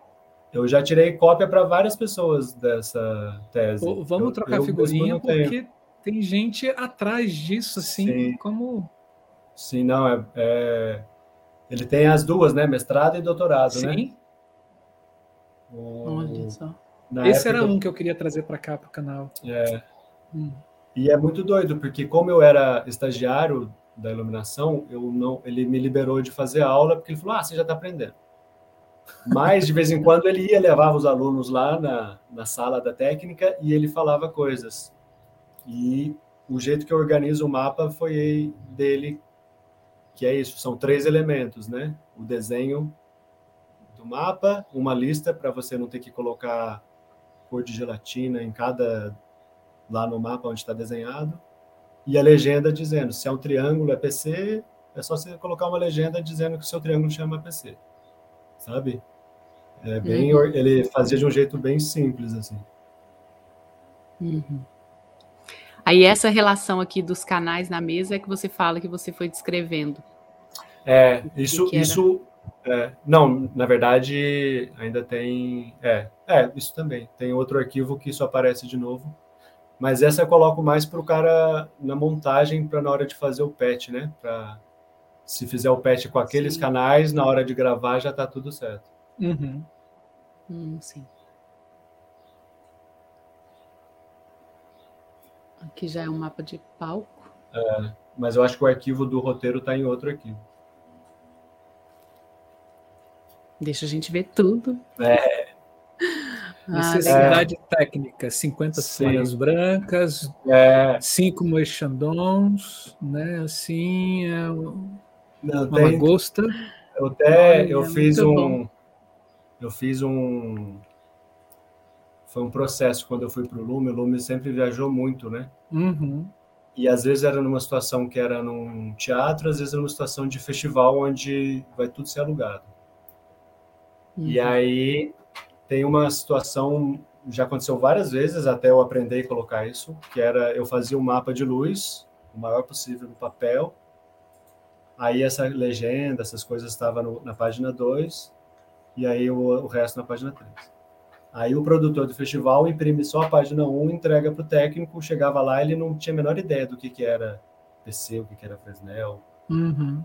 Aí eu fui desenvolvendo isso, de tentar colocar tudo numa página só e que se a pessoa imprimir em preto e branco, rascunho rápido, vai dar para ela saber o que, que é. Que eu também, uhum. às vezes, eu colocava a diferença, tipo, PC é cinza e Fresnel é azul, sei lá. Aí cor também não adianta mudar com cor. Uhum. Não. Ó, tô, agora veio o gravação de cenas. É. Sim, aí esse é só um, repetição daquilo ali, né, para a pessoa na hora do PET. Uhum. Aí tem duas etapas, uma etapa que é gravação e uma etapa que é operação com as deixas. O meu, o meu roteiro, geralmente, eu coloco uma terceira coluna e divido isso em dois, né? Tipo, uhum. a gravação e, o, e a deixa. Mas para esse eu achava que. Esse 1, 2, 3 já são os canais, né? É, e na porcentagem para gravar. Uhum. Oh. Diferente, nunca tinha visto, não. Olha, legal, muito. E aí tem até ali em, em negrito, né? Tipo, imagem 4. Uhum. Era porque na hora desse ensaiozinho do começo do espetáculo, eu falava, ó, a gente vai fazer a imagem 1, a imagem 2, era só meio que para a pessoa... Uhum. Quase que um apelido para a minha comunicação com o operador, para ela saber o que, que, em que momento a gente estava. Sim. Olha E- isso. É, e aí e tem cena, você vai ver na hora da, da operação, que tem cena que é sobe o Master 12, aí quando eu faço tal coisa, deixa o 12 e o 13, e quando eu faço tal coisa, abaixa o 12. Uhum. Tipo aí, 1 e 2, né? Uhum. Aí eu fui tentando fazer desse jeito para simplificar ao máximo a vida de quem não conhecesse o espetáculo de jeito nenhum. Porque é isso também, né? Você trabalhando, você ser o, o one show, one man, né? né, de- é, é o é inverso, é o one man, one show, né? é, Você tem que, às vezes, pegar pessoas que não entendem nada. Ou você, Sim. quando você apresenta, você já quer, se você já tem sua equipe, viaja Ah. com todo mundo, como é que é? Eu gostaria de ter, mas às vezes o dinheiro do cachê não dá para contratar ninguém. Eu tenho que fazer com o operador da cidade, né? Da empresa de Uhum. locação, por exemplo.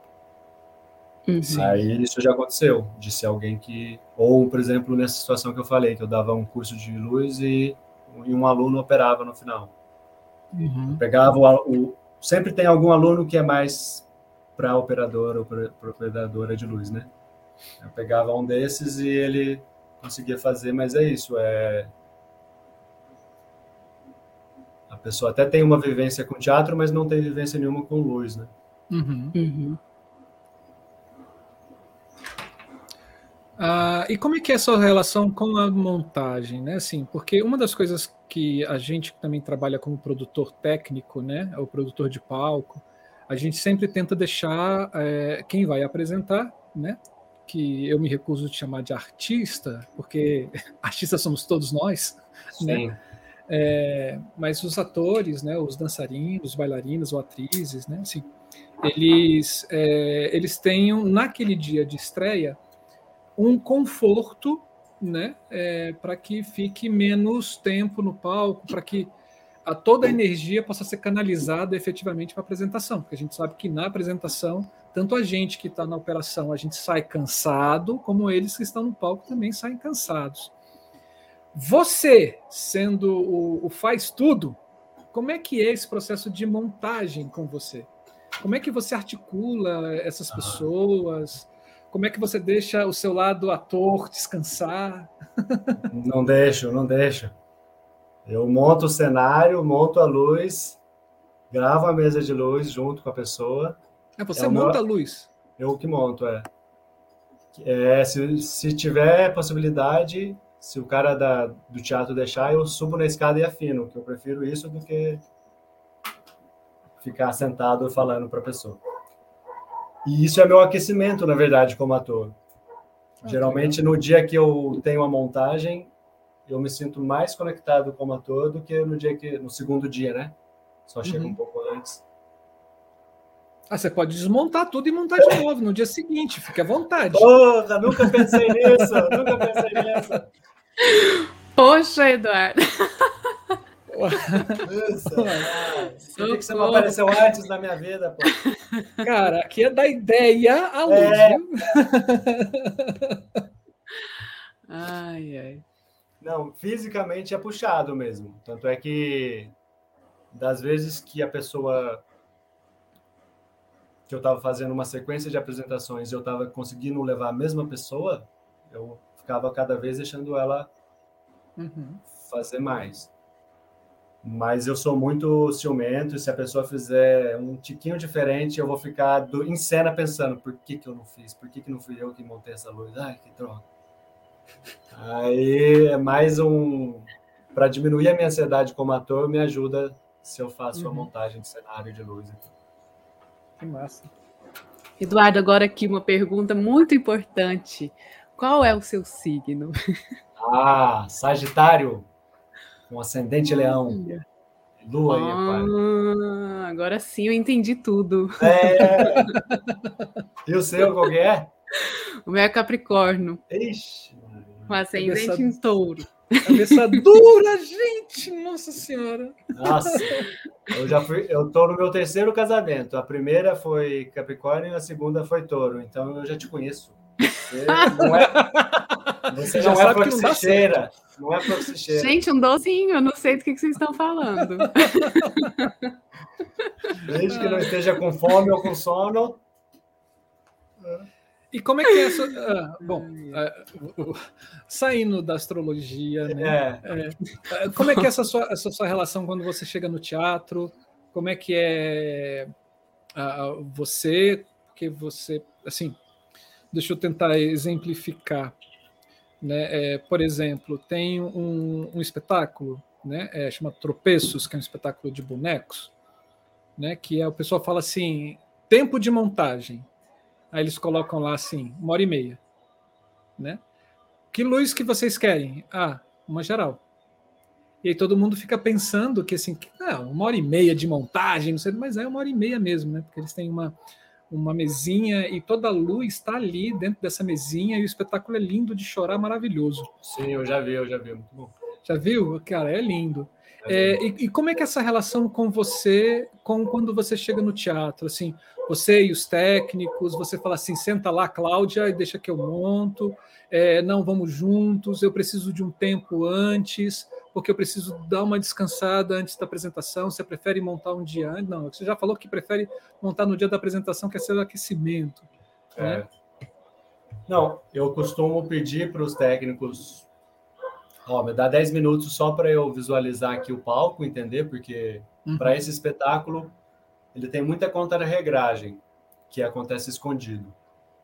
E a única coisa que eu tenho como fora de cena é quando eu estou atrás do cenário. E é, um, é bem curto, é tipo 90 centímetros.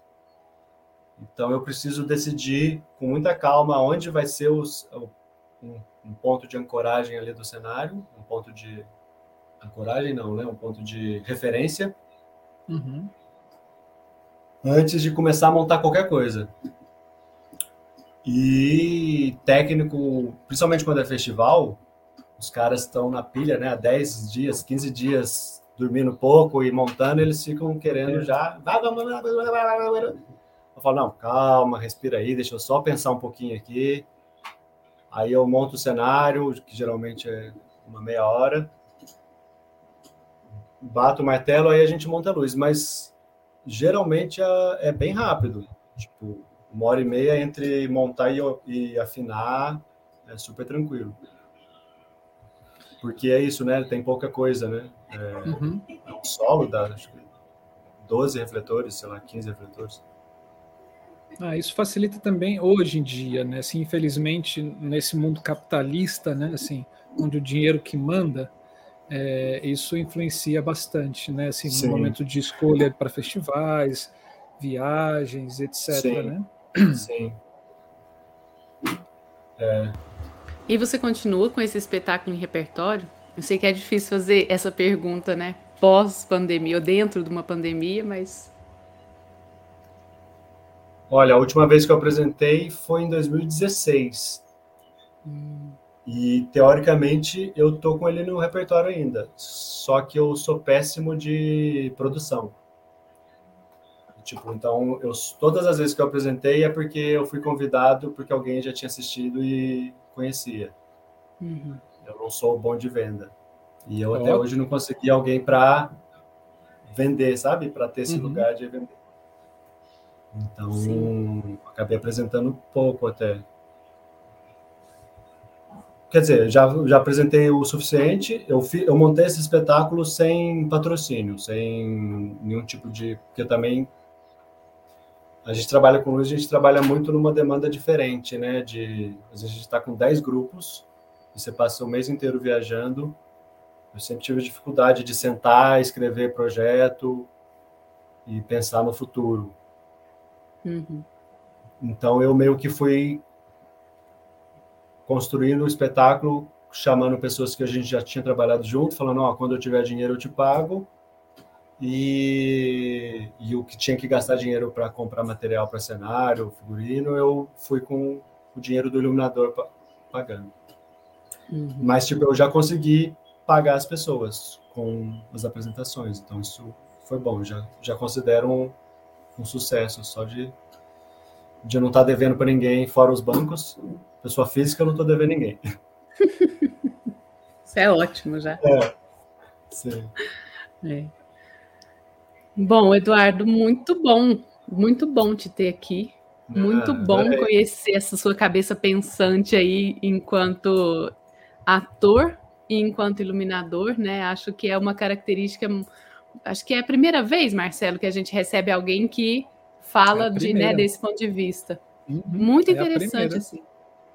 É a primeira. E, e, olha que não é, ele não é o único, tem vários que fazem. Sim. Estão nesse processo. Tem o grupo Armazém, né? Eu já trabalhei com é, em alguns festivais aqui em Brasília e o Armazém vendo a apresentar, os cara, os atores descem, opa, vamos montar tudo, eles que montam, eles Sim. que sobem, eles que descem, mas eles perdem sempre um dia antes, né, de montagem para no dia de estreia e sim se concentrar na parte, cada um cuidando. Um vai cuidar da luz, outro vai cuidar do cenário, outro vai cuidar da mesinha lá de mechãs que eles vendem, né, assim. É. E aí vai, assim. Ah, é, é teatro grupo, né, gente? Sim. Teatro grupo. Teatro grupo é isso. Teatro de grupo não tem estrela. Não.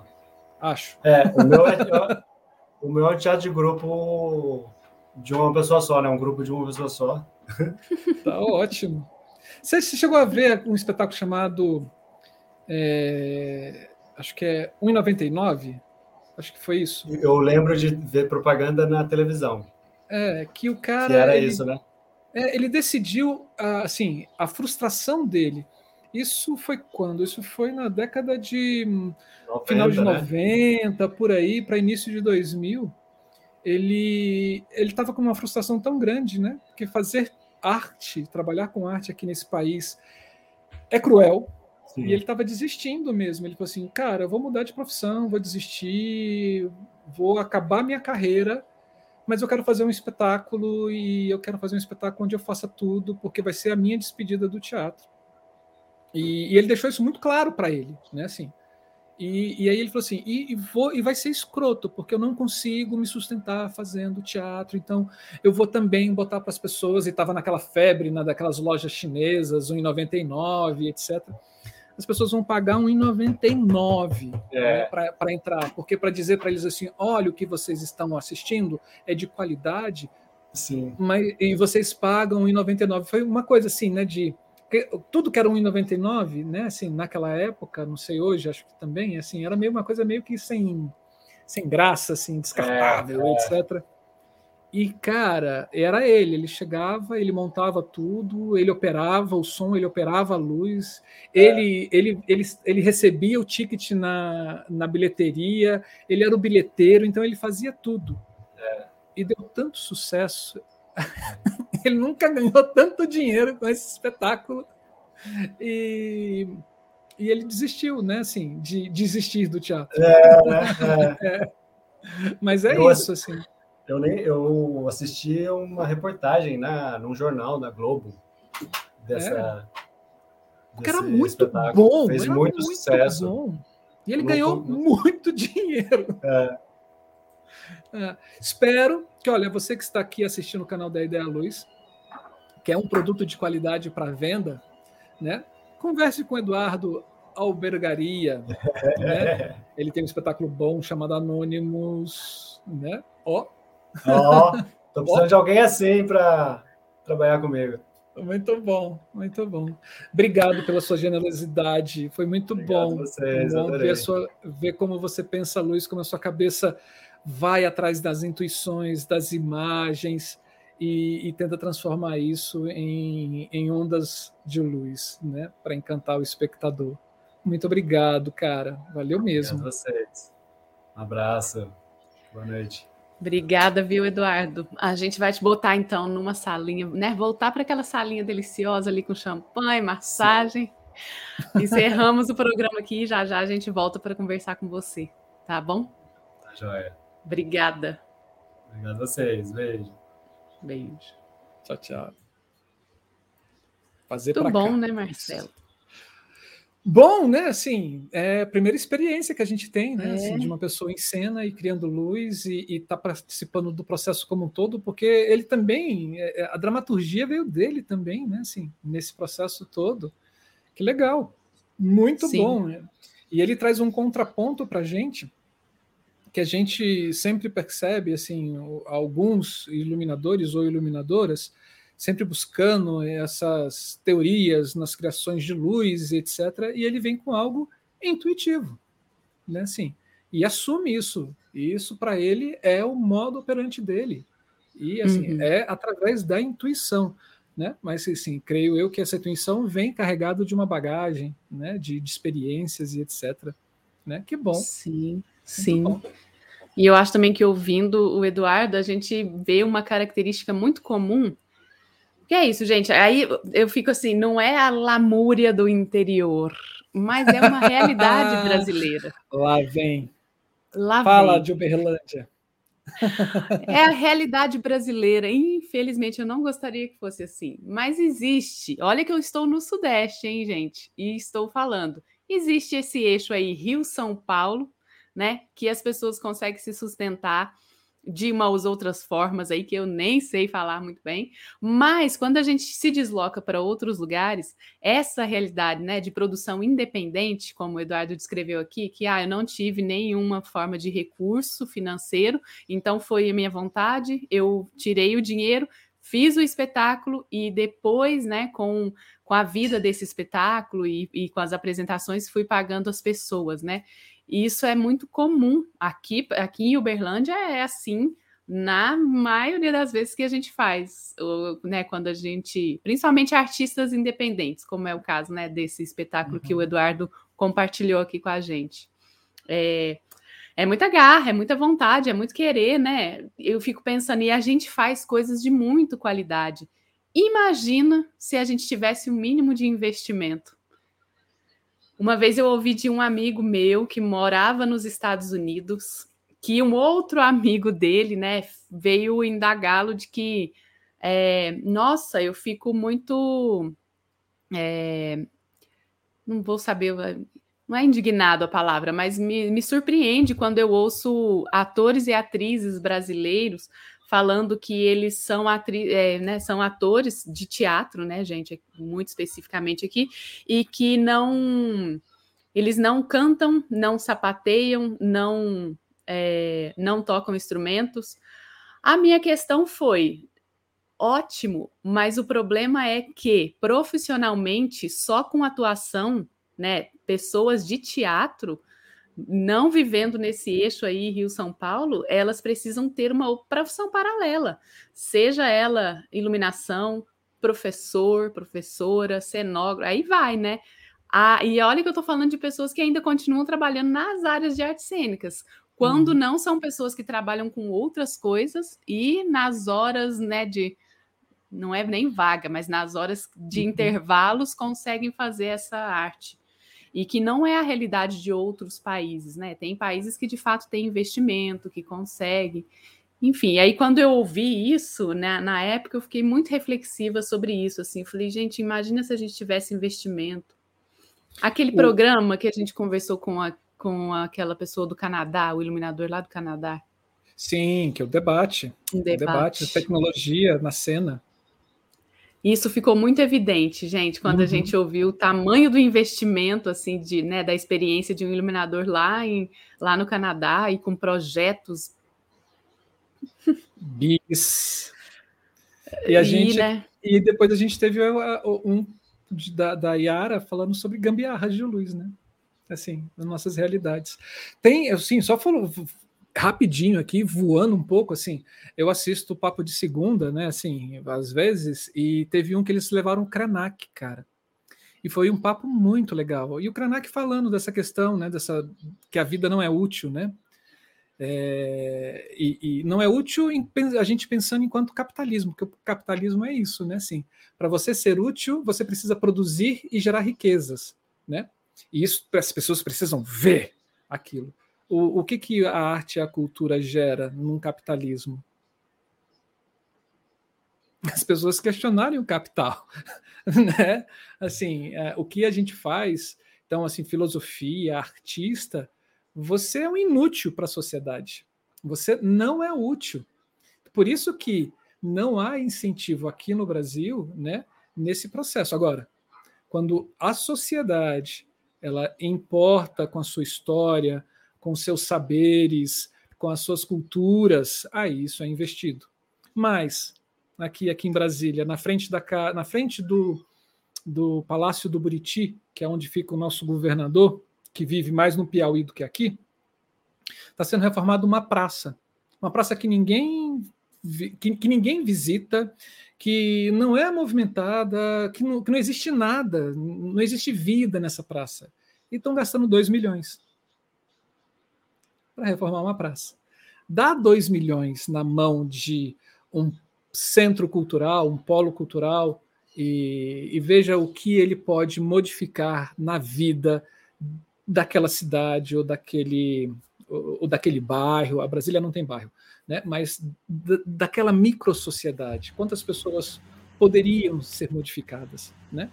Sim. Mas para isso. Vou, vou só, deixa eu só parafrasear a Tânia Farias aqui no debate Sim. também sobre teatro e resistência, que ela fala: o teatro, ele não.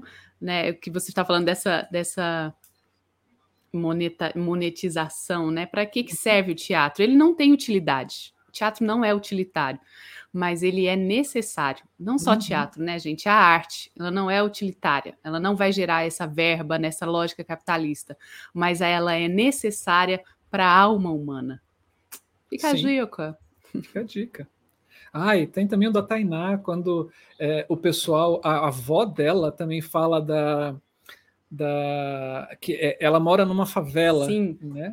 E, e, e, aí ela começa a trabalhar, ela abre dentro da favela um movimento cultural junto com aquelas pessoas, né? E, e começa a desenvolver vários trabalhos culturais. E quando teve o orçamento participativo, governo de esquerda, óbvio, né?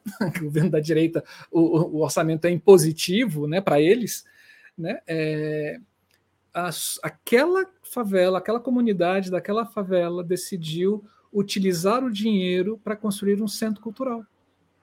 E aí uma repórter chega e fala: Ah, mas centro cultural, vocês não têm escola, vocês não têm posto de saúde, vocês não têm um, um batalhão da polícia, vocês querem um centro cultural? Aí a avó dela respondeu: Com cultura, a gente corre atrás das outras coisas.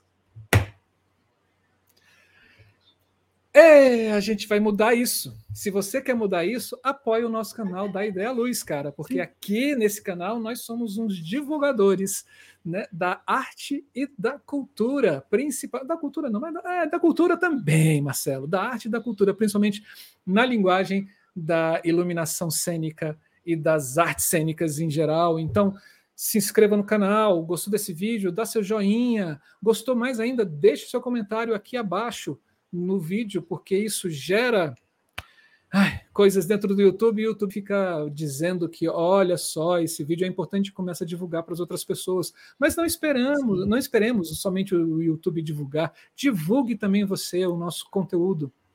São quase 130 vídeos com conteúdos maravilhosos, com bate-papos riquíssimos. É uma biblioteca, é um acervo que a gente está criando. Ó, Camila, lembrei da palavra. É um acervo que a gente está criando maravilhoso sobre a iluminação cênica no Brasil. Né? Use e abuse, esse canal também é seu. Quer abraçar a gente, quer contribuir, né? porque é, fazer isso também a gente tem alguns gastos. A gente tem aqui em cima o nosso Pix, o nosso QR Code, é só você abrir e doar qualquer quantia para a gente.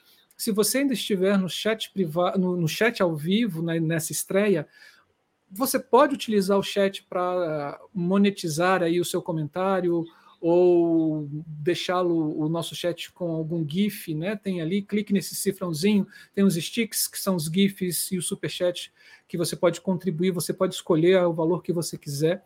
Ou se você quiser fazer parte dessa comunidade do Da Ideia Luz, você pode se tornar membro do canal.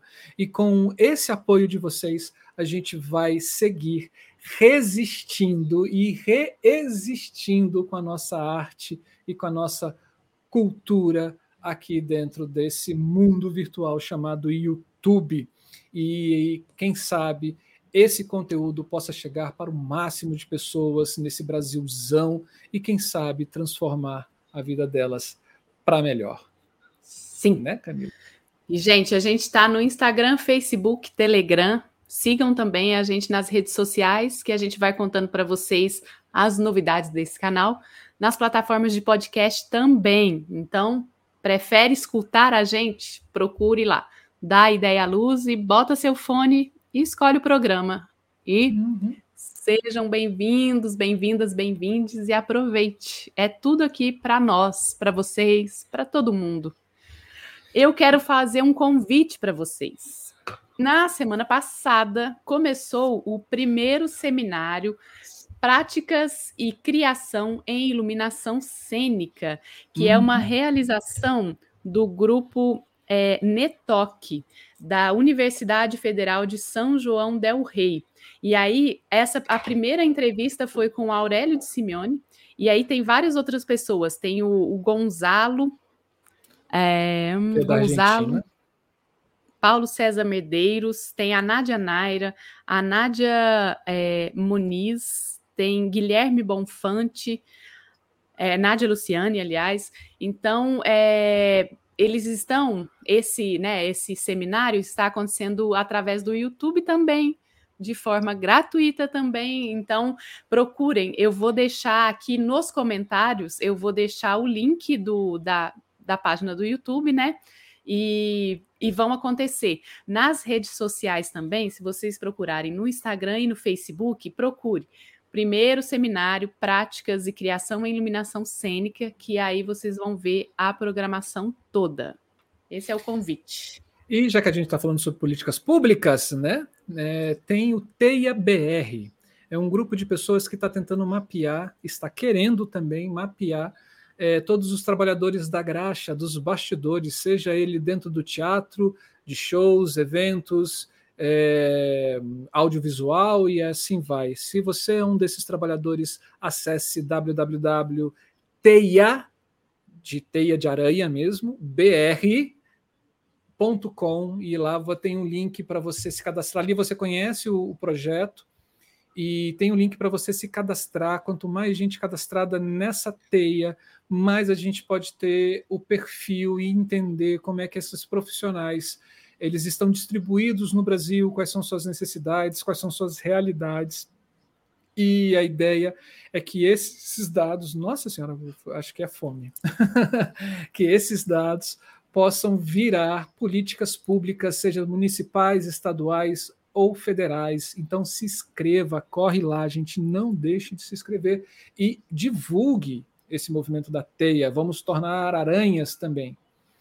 É gente, isso. E eu tenho mais um recadinho. Manda a ver. revista Luz em Cena. Eu não sei se vocês já estão sabendo, já conhecem, mas nasceu esse ano, em julho, nasceu a revista A Luz em Cena, que é uma revista é, online vinculada ao programa de pós-graduação de artes cênicas da UDESC. E essa revista, ela vai tratar desses assuntos, né? Vai tratar sobre os elementos que compõem as artes cênicas. Então, nela vai, vão ter edições que vão falar sobre iluminação cênica, sobre sonoplastia, sobre figurino, sobre projeção na cena, é, sobre teatro ah, meu Deus do céu. Enfim, mas desses elementos, esqueci que deu branco. Esses elementos. O primeiro número foi lançado em julho, então procure, bota aí na sua, na sua busca, revista A Luz em Cena, que vocês vão ver que é o primeiro link vocês já vão encontrar e já tem lá artigos, tem entrevista, tem traduções, é, relato de experiência, relato de processo de criação. Tá muito legal esse primeiro número.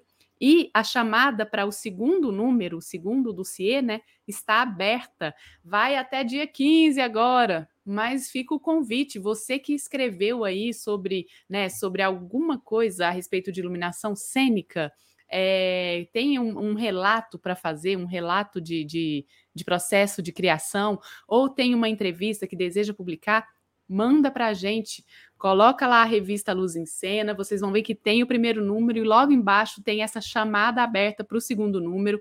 Lá vocês vão encontrar todas as informações para poder é, submeter o, o seu escrito, né, o seu artigo.